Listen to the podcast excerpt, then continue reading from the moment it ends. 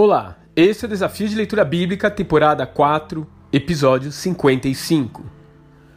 O dia mais importante na história de Israel sempre foi o dia da travessia do Mar Vermelho, quando Yahvé os libertou de um sistema injusto e corrupto e aniquilou completamente todos os seus opressores. Dessa forma, anos mais tarde, sempre que a nação israelita se sentia oprimida, mesmo já tendo ocupado a terra prometida, reinava uma esperança de que o Eterno um dia se levantaria em favor do seu povo e varreria da terra todos os que lhe haviam feito mal.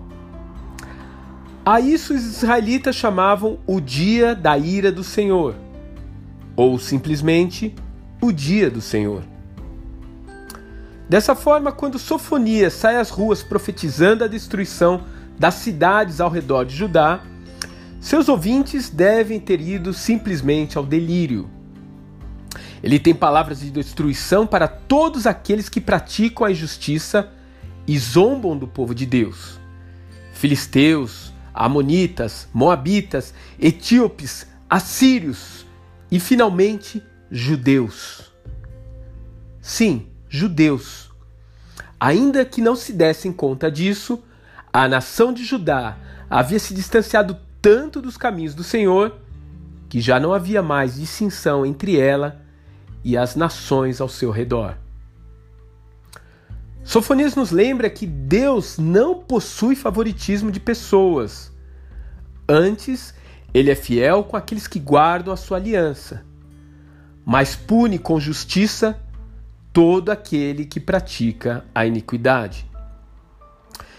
Entretanto, após trazer essa visão quase apocalíptica do julgamento divino, Sofonias termina o capítulo 3 fazendo a transição de uma tempestade para a bonança.